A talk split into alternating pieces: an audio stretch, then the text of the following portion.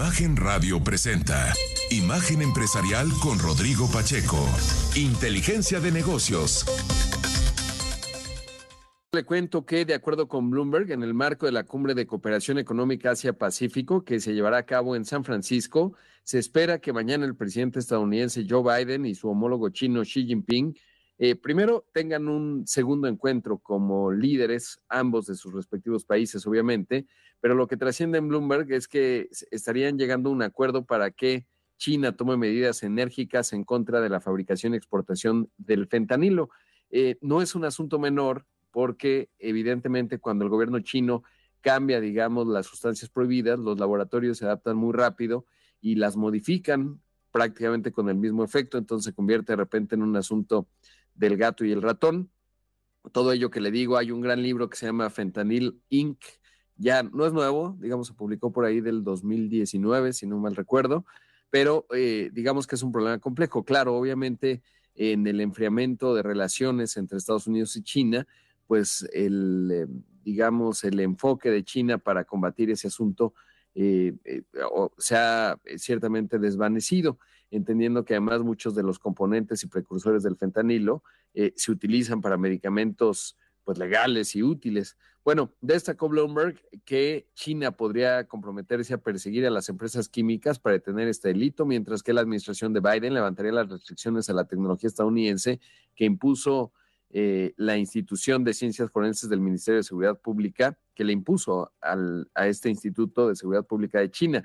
Tanto las autoridades estadounidenses consideran que el acuerdo puede suponer un gran avance, pero advierten que es necesaria una aplicación estricta para obtener resultados. Este acuerdo se presenta en un momento en que los cárteles mexicanos han sido señalados como los principales responsables de la exportación de fentanilo, ya que suelen utilizar componentes chinos para fabricar la droga. Evidentemente se han detectado em, laboratorios justamente en México. Eh, recordará, a mí me sorprendió mucho esta, bueno, estas señales que han mandado este grupo que se denomina Los Chapitos allá en Sinaloa, pero sobre todo que apareció en una nota del Wall Street Journal, ¿no? Diciendo eh, y mandando la señal de que ellos no estaban, que incluso estaban en una campaña para evitar que hubiese laboratorios allá en Culiacán y en Sinaloa en su conjunto, porque evidentemente no quieren colocarse bajo los reflectores o objetivos del gobierno de los Estados Unidos, particularmente de la DEA.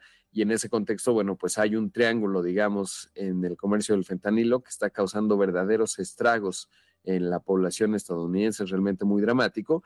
Y en ese contexto, bueno, pues se requiere la cooperación de México, sin olvidar que se detectó un cargamento de, de metanfetaminas y fentanilo en, en, en Asia, justamente en Hong Kong. Y bueno, pues es un asunto sin duda eh, importante también para México y vamos a ver pues cómo se va desdoblando este encuentro. Y por la tarde la Secretaría de Economía compartió un video a través de su cuenta de Twitter en donde el subsecretario de Comercio Exterior Alejandro Encinas dijo que ya se encuentra en el evento de la APEC y destacó que a lo largo de los siguientes días se tendrán reuniones bilaterales con algunas de las 21 economías que participan en el evento. El funcionario indicó que uno de los objetivos es hablar sobre comercio y la manera de fortalecer las cadenas de suministro. Esto dijo Alejandro Encinas. En los próximos días estaremos sosteniendo reuniones bilaterales con nuestras contrapartes comerciales, reuniones con empresas, pero también venimos a atender las plenarias, en donde con las 21 economías, entre las 21 economías estaremos platicando de cómo hacer las cadenas de suministro más resilientes, cómo desde el comercio se pueden atender los desafíos del cambio climático, cómo mejorar el clima de negocios a nivel internacional bueno, pues ahí lo que dice, eh, qué bueno, digamos, ver a un México global participando en este foro, que es obviamente de primer orden y particularmente en donde pues el foco del asunto tiene que ver con nuestra, nuestro principal socio comercial que es Estados Unidos, el segundo que es China, eh, no es un tema menor y sobre todo, bueno, pues a ver qué resulta, digamos, de estos encuentros, le digo particularmente ahorita que tiene el foco puesto Estados Unidos en este asunto. Le cuento que en ese contexto, la Asociación Mexicana de Parques Industriales Privados informó que el primer semestre de este año, 63% de los proyectos de la eh, reconfiguración de cadenas de suministro, el famoso nearshoring, eh, provienen de China, Corea del Sur y Taiwán. Es muy interesante porque claramente sí en esta desvinculación, ahora le llaman de risking o disminución del riesgo entre Estados Unidos y China, muchas empresas están llegando a México, muchas empresas chinas, de acuerdo con la organización en lo que respecta al crecimiento de espacio industrial, inmobiliario y logístico en México, se espera que se generen alrededor de 60 millones de pies cuadrados de espacios industriales nuevos, principalmente en la frontera norte del país, y se pronostica que se ocupen cerca de 25 millones de pies cuadrados por la demanda del nearshoring este año. Evidentemente, uno de los retos importantes tiene que ver con eh, la energía eléctrica, el hecho de que se pueda, eh, que estos parques industriales pues se conviertan justamente en motores, pero para ello requieren tener em, condiciones de energía eléctrica, que es el reto eh, significativo que tiene enfrente. En ese contexto, eh, bueno, pues se está viendo este, este arribo y sobre todo por eso es relevante el encuentro de APEC para México en función de cómo se está reconfigurando el mundo y sobre todo, pues ahí México tiene un gran papel para atraer muchísima inversión. En otros temas le cuento, luego de que Moody's mantuviera la nota crítica de Estados Unidos en perspectiva negativa, evidentemente la Secretaría del Tesoro no está de acuerdo. Obviamente no se fue por el argumento fácil de quién califica las calificadoras, que es normal, digamos, en cualquier liderazgo político. Y esto fue lo que dijo Janet Yellen. Let me start with the Moody's decision. They maintained the U.S. AAA rating, but um, indicated that there's a negative outlook. This is a decision that I disagree with. The American economy is fundamentally strong, and Treasury securities remain the world's preeminent safe and liquid asset. We have enjoyed over the past several years an historically fast economic recovery from a deep recession. Our unemployment rate is near historic lows. Inflation has come down significantly, and um, our economy grew by almost 5% in the third quarter. Now, it's true that resilient U.S. economic growth has been a factor pushing up interest rates recently. That's something that reflects the fundamental strength of the U.S. economy, not, not weakness. Así que bueno, pues ahí escuchamos a Janet Yellen justamente diciendo que eh, mantuvieron la calificación de AAA de Estados Unidos, pero indicaron que hay una perspectiva negativa. Esta es una decisión con la que no estoy de acuerdo, dice Yellen. La economía estadounidense es fundamentalmente sólida y los títulos del Tesoro siguen siendo el principal activo seguro y líquido del mundo. Durante los últimos años hemos disfrutado de una recuperación económica históricamente rápida, de una profunda recesión. Nuestra tasa de desempleo está cerca de mínimos históricos. La inflación ha bajado significativamente y nuestra economía creció casi un 5% en el tercer trimestre. Cierto que el, em, que el resistente crecimiento económico de Estados Unidos ha sido un factor que ha hecho subir las tasas de interés recientemente. Eso es algo que refleja la fortaleza fundamental de la economía de ese país. Y bueno, pues eh, todo ello se da en el contexto, por supuesto, de este encuentro de Asia-Pacífico. Ya más para precisarle, eh, justamente la región administrativa especial de China, allá en Hong Kong, fue la que en su momento detectó metanfetamina mexicana en, esa, en ese lugar, eh, que hoy está bajo el control chino, y en ese contexto, bueno, pues simplemente ahí precisando específicamente la información. Pues eh, bueno, también habló Janet Yellen, perdóneme que hice ese periplo, pero quería dejar bien establecida esa información eh, eh, en lo que se refiere a este acuerdo que trasciende entre Bloomberg, que formará parte del encuentro Xi Jinping-Biden y en donde México tiene, por supuesto, un papel importante. Vamos a hacer el primer corte, esto es Imagen Empresarial, regresamos en un momento con más. Estamos con más aquí en Imagen Empresarial cuando son las 6 de la mañana, prácticamente con 18 minutos. Y esta mañana está con nosotros Mario Miranda. Él es el co-CEO de Infracommerce Latam. Mario, ¿cómo estás? Buenos días. Hola, Rodrigo. Buenos días. Gracias por tomar esta comunicación. Eh, bueno, primero saber qué hacen ustedes en Infracommerce. Dale, perfecto. Mira, te cuento brevemente. Nosotros nos denominamos una empresa de full commerce. Eso significa una empresa que tiene la capacidad de tener toda la operación completa de punta a punta, muchas grandes marcas, seguramente algunas tiendas que tú has comprado, todo lo que es la operación integral, incluyendo el marketing, en la misma página web, los marketplaces, la logística, la atención de clientes, logística reversa, pago, etcétera, etcétera. Nos encargamos nosotros, tras bambalinas, de, tener toda esa operación en perfecto estado. Qué interesante. Ahora, eh, ¿en dónde operan? Es decir, ¿cuál es la, huella que tienen? Mira, Infracommerce es, es, es, la, es la, conjunción de, de, varias empresas que, que, nos fuimos juntando, que estábamos en, en, este rubro que denominamos el full commerce. Eh, la empresa Infracommerce es de origen brasilero, que salió a la bolsa en 2021, de ahí fue adquiriendo y juntando, fusionando con, con, un par de compañías a nivel LATAM. Y yo soy el fundador de una empresa que se denomina Ecomsur, que nació en el 2011 en Chile. De ahí fuimos creciendo para el resto de Latinoamérica, incluyendo México, Colombia, Perú, Panamá, y también con otra empresa de, origen argentino, que al final conformamos todo lo que llamamos Infracommerce Latam, que es toda la operación de Infracommerce fuera de, Brasil. Así que hoy en día estamos presentes en ocho países de Latam, más Brasil, que son las principales economías de, del comercio digital en América Latina. Interesante. Oye, ¿y cómo ha sido la integración cultural, digamos, pues al final todos latinoamericanos, incluiría evidentemente ahí a Brasil, naturalmente, pero sobre todo porque hay culturas diferenciadas, ¿no? Brasil de repente tiene unos ritmos, además que es un país muy desarrollado en comercio electrónico. Eh, ¿Cómo ha sido ese, esa parte? Mira, te cuento, Rodrigo. en primer medida, lo que es la operación del día a día, eh, tenemos un poco diferenciado lo que es Brasil, lo que es fuera de Brasil, hay muchas empresas multinacionales que, hacen eso, si bien el uso de la marca, algunos temas comerciales, alianzas con proveedores, etcétera, eh, obviamente que estamos totalmente sincronizados y atendemos muchos clientes a nivel eh, regional, incluyendo Brasil, y hacemos alguna especie de equipo mixto eh, o hay un co-management para, para que ellos vean realmente que están trabajando con la misma empresa. Pero es muy cierto lo que tú dices, porque fuera de Brasil, que se supone que tenemos el mismo idioma, que culturalmente estamos más cerca, hay, hay, muchos términos, muchas palabras que no significan lo mismo, muchas formas de ser que no son lo mismo. Bueno, yo vivo prácticamente arriba de un avión, estoy la mitad del tiempo en México, viajo mucho por Colombia, Perú, Brasil, Argentina, y efectivamente se nota esa diferencia que tú dices. Y nosotros en esta integración que tuvimos las compañías, te diría que eso fue un, un gran desafío que conocíamos de, qué se trataba, así que eh, íbamos preparados y la, verdad que hasta ahora ha sido súper exitoso, pero la verdad que, por más que hablemos el mismo idioma, no, no es el mismo español. Qué interesante. Oye, y la parte del mercado brasileño, ya decías, Infracommerce es una empresa eh, pública, eh, es decir, que cotiza en el mercado allá en Brasil. Eh, ¿cómo, ¿Cómo es la dinámica y cuál ha sido tu experiencia como fundador de una compañía chilena eh, al estar y ser una empresa pública en Brasil?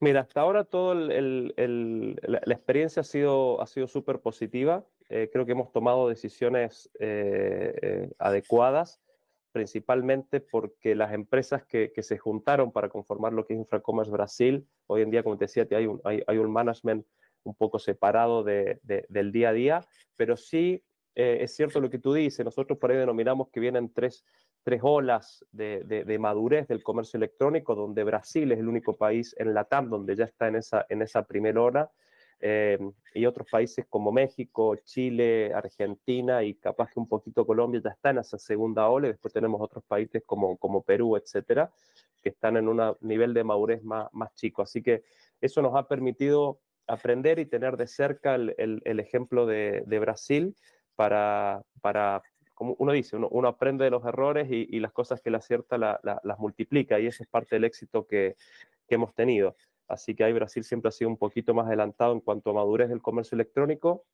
Si bien, algo que creo que tú debes saber, si no aprovecho para, para comentarlo, eh, el mercado de comercio electrónico mexicano viene creciendo muy acelerado en términos más acelerados que Brasil, viene creciendo el 30-35% promedio por año, versus un 15-20% de Brasil, que es un país, entre comillas, más estable, más maduro, eh, donde en términos absolutos de lo que es el comercio, por menos minorista de, comercio electrónico, eh, ya está bastante cerca México y hay varias indicaciones que indican que en los próximos años, dos años, tres años, posiblemente México ya supere a Brasil en volumen de comercio electrónico. Así que eso es un dato bastante interesante y a nosotros como Infracommerce eh, eh, no es ajeno ese dato, ya que justamente nosotros venimos creciendo a tasas mucho mayores en México que el resto de los países.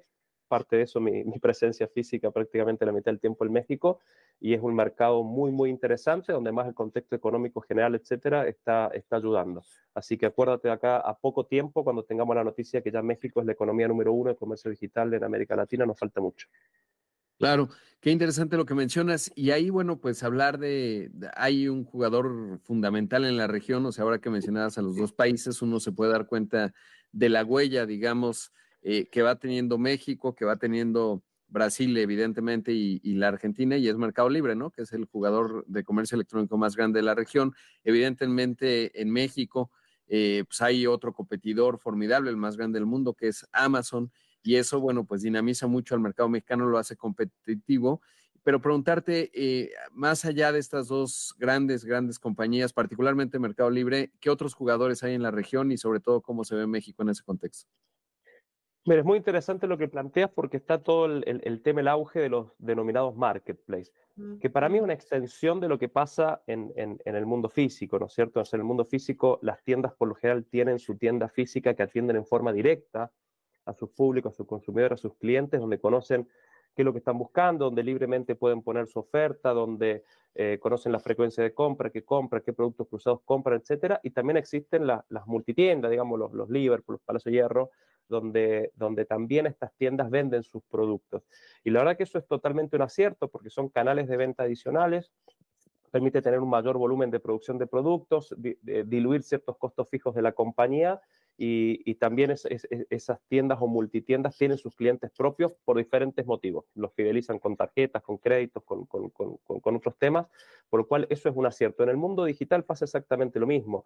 Es muy importante tener esa tienda propia que permite fidelizar los clientes, conocer ese comportamiento en forma directa, además de tener esos canales de venta adicionales que en el caso del mundo digital se denominan marketplace. Eh, así que esa es la estrategia que nosotros siempre le recomendamos a nuestros clientes, primero para no depender tanto de, terceros, pero obviamente utilizarlos en el buen sentido para tener un canal de venta adicional. Y eso creo que es la mejor estrategia para aquellas empresas que, tienen éxito en, el comercio electrónico y en toda la compañía en general, si al final hoy en día se está acercando más que nunca el tema del online y el offline con el tema omnicanalidad. Así que yo siempre pongo mucho énfasis en las tiendas propias directas, donde cada uno puede medir y revisar e, esa experiencia del usuario para con la marca y fidelizarlo para con la marca, además de los marketplaces. Mercado Libre, como tú mencionas, tiene diferentes estadios de penetración en algunos países como Argentina, que tiene más del 50% de todo el comercio electrónico, algunos países como Uruguay, que la economía del comercio digital es más chica, también la población es mucho más chica, pero tiene cerca del 90%, y en otros países donde la verdad entra a competir con, con, con varios más, como es Brasil, que es una cantidad muy grande de marketplaces, eso también habla de la madurez del mercado, y Mario, también en, México. Claro. Mario, se nos acaba el tiempo, pero fascinante platicar contigo. Espero volvamos a repetir eh, porque hay mucho análisis, digamos, de lo que está pasando en la región. Muchas gracias. Muchísimas gracias, Rodrigo. Gracias a ti y un saludo para toda la audiencia. Ahí escuchamos y vimos a Mario Miranda, el co-CEO de Infracommerce Latam. Vamos a hacer un corte. Esto es Imagen Empresarial. Regresamos en un momento con más. Son las 6 de la mañana con 32 minutos. Esto es Imagen Empresarial. Y bueno, el mundo está esperando, y Estados Unidos en particular, eh, el dato de inflación eh, con respecto a octubre, bueno, parte del dato de inflación con respecto a octubre allá en Estados Unidos, para tratar de entender qué va a ser el FED, el Banco Central de la Reserva Federal, sobre todo porque en, las últimas semanas Jerome Powell ha dado señales encontradas. En algún momento decía, eh, bueno, pues ya no vamos a subir más las tasas, pero luego dio un mensaje en el contexto de una reunión del Fondo Monetario Internacional, le dijo, no, sí, eh, sí veríamos un aumento de tasas, entonces no está claro. Pero bueno, y ello tiene todo que ver con México, evidentemente con la banca central a escala global, y como siempre me da mucho gusto saludar para hablar de estos temas a Marco Viedo, estratega para América Latina de XP Investment. Marco, ¿cómo estás? Buenos días. Buenos días, Rodrigo. Muy bien. ¿Qué tal? Con gusto de saludarte, Marco. Y bueno, preguntarte cómo interpretas tú lo que estamos viendo en términos del Banco Central de Estados Unidos, eh, porque no está claro si podría subir la tasa de referencia en lo que resta de este año de más allá del 5.5 o eh, si observas que la mantendrá, ¿qué, ¿cuál es tu opinión?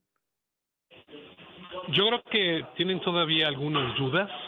El proceso desinflacionario eh, está continuando. Eh, creo que quieren estar seguros de que va a ser el caso en los siguientes meses, por eso la relevancia del dato que vamos a conocer en algunos minutos, si se confirma que la trayectoria de inflación va en, el camino correcto, creo que pueden esperar y seguir sin, sin mover la tasa, ¿no? Si, si hay alguna señal de que no es, bueno, pues tienen la opción de hacerlo, pero es más también un control pues, de expectativas para que eh, no, no se, se, cierre la puerta también en caso de que en algún momento pues se vea que los riesgos de, que la inflación se vea presionada más adelante pues tengan que actuar. Eh, tiene mucho que ver con lo que está pasando con las tasas en, en plazos mayores, ¿no? Que subieron y eso pues también eh, compensa eh, futuras subidas. Entonces usan el lenguaje pues un poco para, para compensar eh, ese eh, apretamiento que ocurre por condiciones financieras del mercado. Eh, y, y, por eso hacen estos cambios de, retórica, ¿no? Eh, me parece bastante eh, natural y, no es fácil, ¿no? Sobre todo cuando todavía nuevamente no está claro si la inflación va a seguir bajando como, como se espera.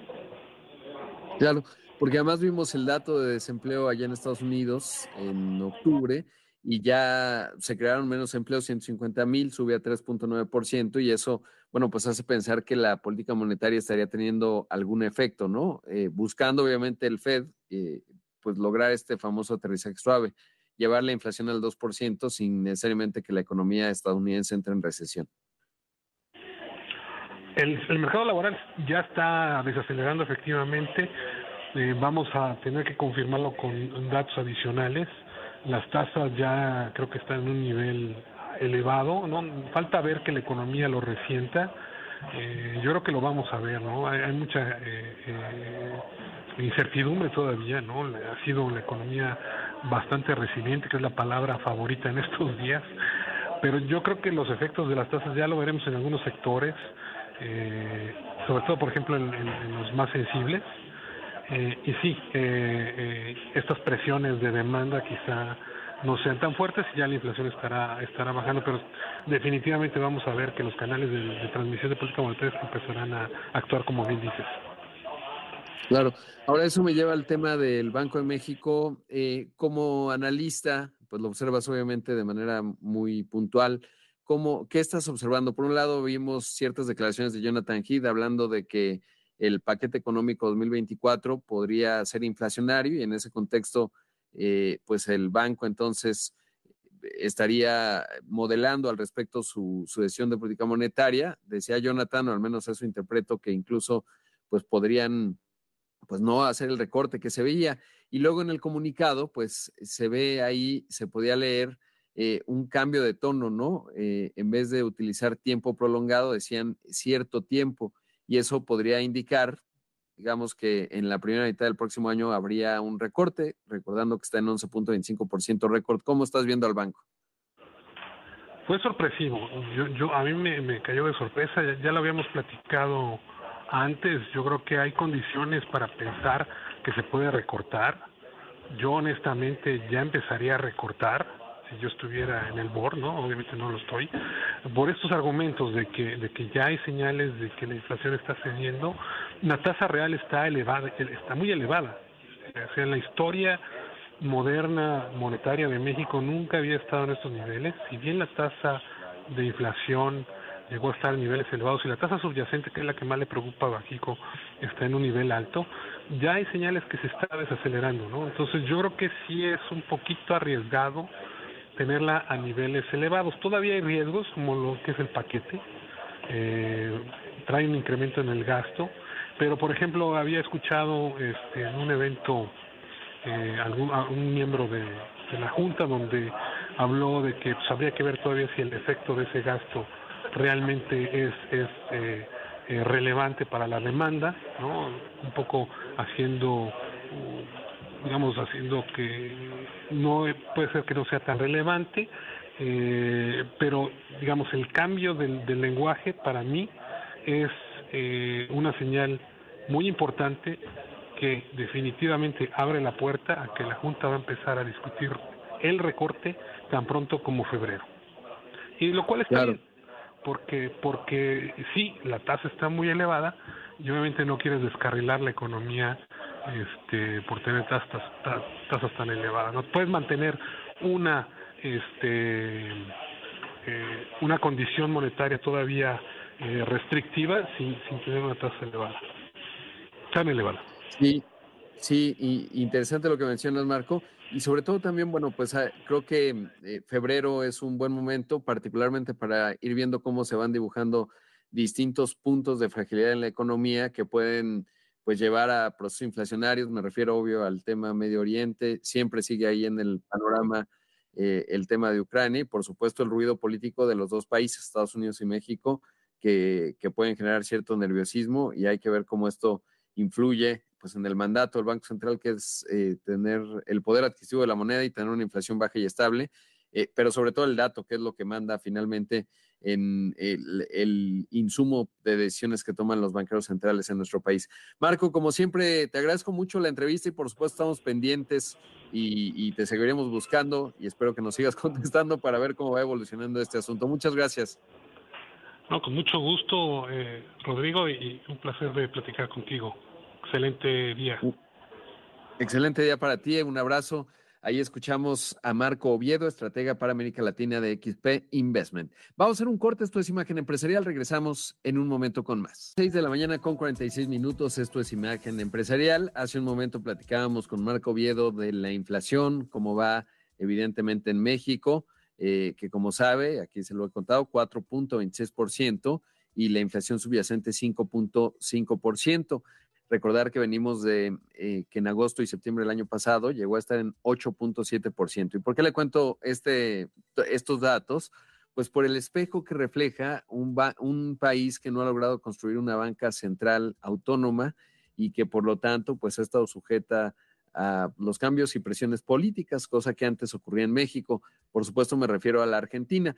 Reportaron ayer su dato de inflación y en octubre, o sea, mes con mes, septiembre contra octubre, 8.3%, es decir, nada más en un mes, pues están en los niveles eh, altos que, o de los más altos que tuvo México. Obviamente, en comparación anual, pues es una inflación de 142%.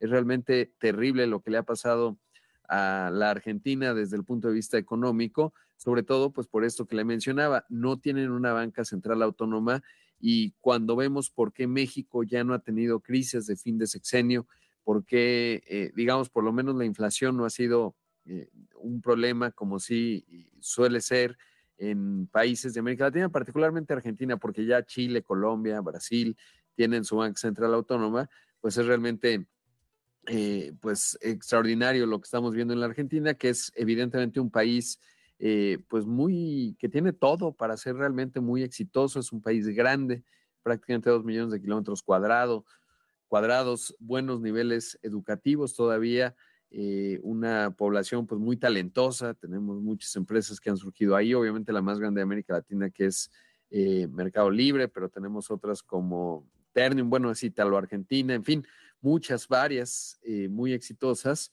y la otra, bueno, pues un país que todavía es un gran productor de, de carne, de granos, de soya.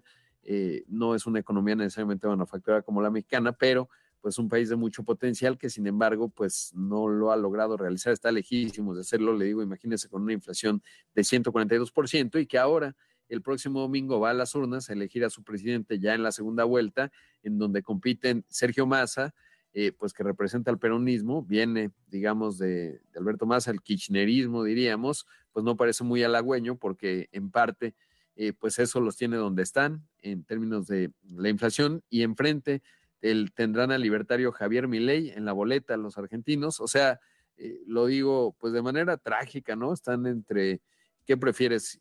¿Aventarte en aceite hirviendo o aventarte en traje de baño a un témpano de hielo? O sea, no se ve ninguna buena opción. ¿Por qué? Porque Javier Milei, eh, pues es un libertario y dice, pues vamos a desaparecer al Banco Central y dolarizar la economía. Y esos experimentos, pues ya se han intentado en la Argentina en el pasado con pésimos resultados. Y esta que es una de las tres principales, cuatro principales economías de América Latina, obviamente la más grande Brasil, la segunda México y en tercer lugar ahí estaría la Argentina, pero que pues como le digo, lamentablemente pues está en esta situación, a ver qué eligen los argentinos en eh, el próximo domingo. Y hablando de inflación, le cuento que José Medina Morel, presidente de Coparmex, informó que desde el sector privado presentarán una propuesta para que el aumento al salario mínimo en 2024 sea de 12.8%. De acuerdo con el líder empresarial, su incremento estaría compuesto eh, con, eh, pues sería de entre 4.6 y 6.6%. eh, y el resto se agregaría en un monto independiente de recuperación para llegar al alza total, ¿no? Es decir, poner la inflación más la parte de recuperación, porque evidentemente, pues eh, el salario mínimo todavía tiene que crecer, evidentemente, para que, pues por lo menos compre la canasta básica. Mire, esto fue parte de lo que dijo el presidente de Coparmex. la propuesta que presentaremos como sector empresarial es eh, una propuesta que consiste en un aumento de lo que se proyecta como inflación a diciembre de este año 4.6, entre 4.6 más 2 puntos, es decir, 6.6 para los salarios mínimos en zona de frontera norte, eh, igual entre 4.6 y 6.6 para eh, los salarios mínimos profesionales, eh, entre 4.6 y 6.6 para los salarios contractuales y solamente en el caso del salario mínimo general entre 4.6 y 6.6 para compensar la inflación más dos puntos y eh, un monto independiente de recuperación, el conocido como MIR, para elevar esa propuesta al 12.8%. Esa es la propuesta del sector empresarial. Bueno, en ese contexto presentaron los resultados del monitor de seguridad donde la cúpula empresarial destacó, eh, bueno, Coparmex más bien destacó que eh, pues los resultados en términos de seguridad y esto fue lo que dijo José Medina Mora. México está viviendo una crisis sin precedentes y podemos decirlo así cuando también las cifras oficiales nos confirman que de enero a septiembre de este año 1.955 mujeres han perdido la vida, un promedio de 10 mujeres víctimas por día. Nadie, absolutamente nadie, ninguna autoridad puede presumir que las muertes han disminuido y que hay una estrategia exitosa cuando se registran tal cantidad de asesinatos. Pues ahí está lo que dice Coparmex. Hablando de ello, le cuento que eh, hoy se publica en las páginas de la sección dinero del periódico Excelsior una nota de mi compañera eh, eh, Nayeli, en donde habla, Nayeli González, donde habla justamente pues de cómo se está viendo el tema del robo de gas y el guachicol. De acuerdo con lo que publica el robo de gasolinas, diésel y crudo, se mantiene como uno de los principales problemas de Pemex. Pues tan solo de enero a septiembre de este año, el quebranto por este delito creció casi 60% en comparación con el año pasado. Si bien eh, el gobierno asegura que ha logrado reducir el desvío de combustibles para su venta en el mercado negro, las cifras oficiales muestran que el número de tomas clandestinas alcanzó las 10.261 perforaciones este año, es decir, el delito se mantiene en una tendencia creciente, lo que se ve reflejado en un mayor daño a las finanzas públicas de la empresa productiva del Estado. Datos de la empresa obtenidos por Excelsior muestran que en los primeros nueve meses de este año, el quebranto, es decir, el monto que fue dictaminado luego de la evaluación de daños que ha sufrido la petrolera, asciende a 231 millones de pesos. Esto representa casi 86 millones de pesos más con respecto al mismo periodo del año pasado, un problema pues que no, no se ha logrado resolver más allá de la retórica.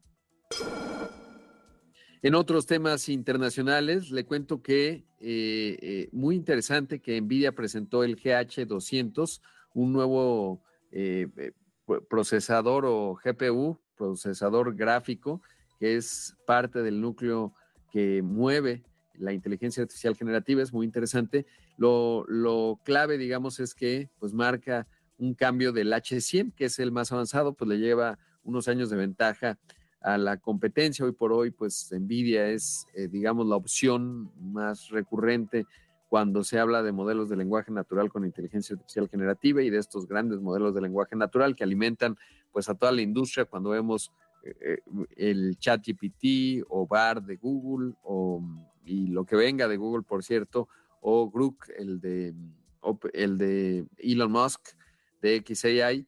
Y bueno, pues ya ahora el GH200 interesante, con eso, bueno, pues eh, planea eh, seguir manteniendo esta ventaja Nvidia, que es una empresa que ya superó el billón de dólares, dicen en, en anglosajón, en inglés, trillion.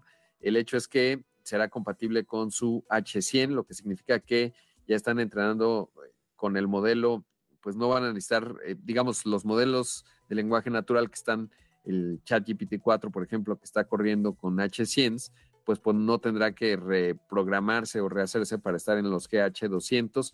Es muy interesante, este lanzamiento sería para el segundo trimestre del 2024 y marca justamente pues la velocidad que lleva Nvidia en este sector que es evidentemente importantísimo eh, en lo que se está observando.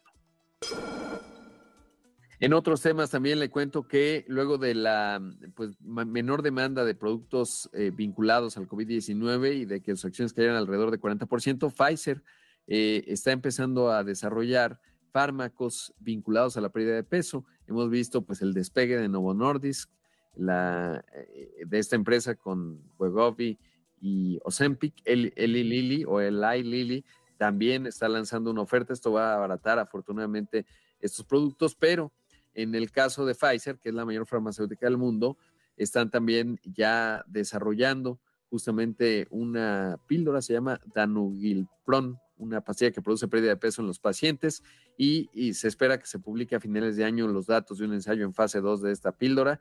Además, dijo que es probable que en caso de obtener un resultado positivo se convierta en uno de los principales competidores de la danesa, como le digo, Novo Nordisk y el Lilly, quienes han obtenido también resultados favorables en este contexto. Importante observar lo que va ocurriendo en ello, porque un país como el nuestro, que tiene altos niveles de obesidad y sobre todo enfermedades crónico-degenerativas vinculado a ello, bueno, pues es, tendría que ser parte de la estrategia de política pública en términos de salud, porque esto podría preventivamente eh, pues frenar, digamos, cierto deterioro eh, o crecimiento, más bien deterioro en la salud y crecimiento en las enfermedades crónico-degenerativas. Con esto llegamos, como siempre, al final de Imagen Empresarial. Agradecerle mucho que me haya acompañado. Enhorabuena si usted ya tiene un café, porque ya tiene información. Eh, ya está despierto, espero. Si va manejando, también le mandamos un abrazo. Si está con la disciplina del ejercicio, enhorabuena. Como siempre le digo, ya ganó el 2023 y más bien siga con esa disciplina porque va construyendo el 2024. Quédese con Pascal Beltrán del Río, que tiene mucha y útil información que usted necesita escuchar. Soy Rodrigo Pacheco, lo veo en los distintos espacios de Imagen Radio. Que tenga un excelente martes.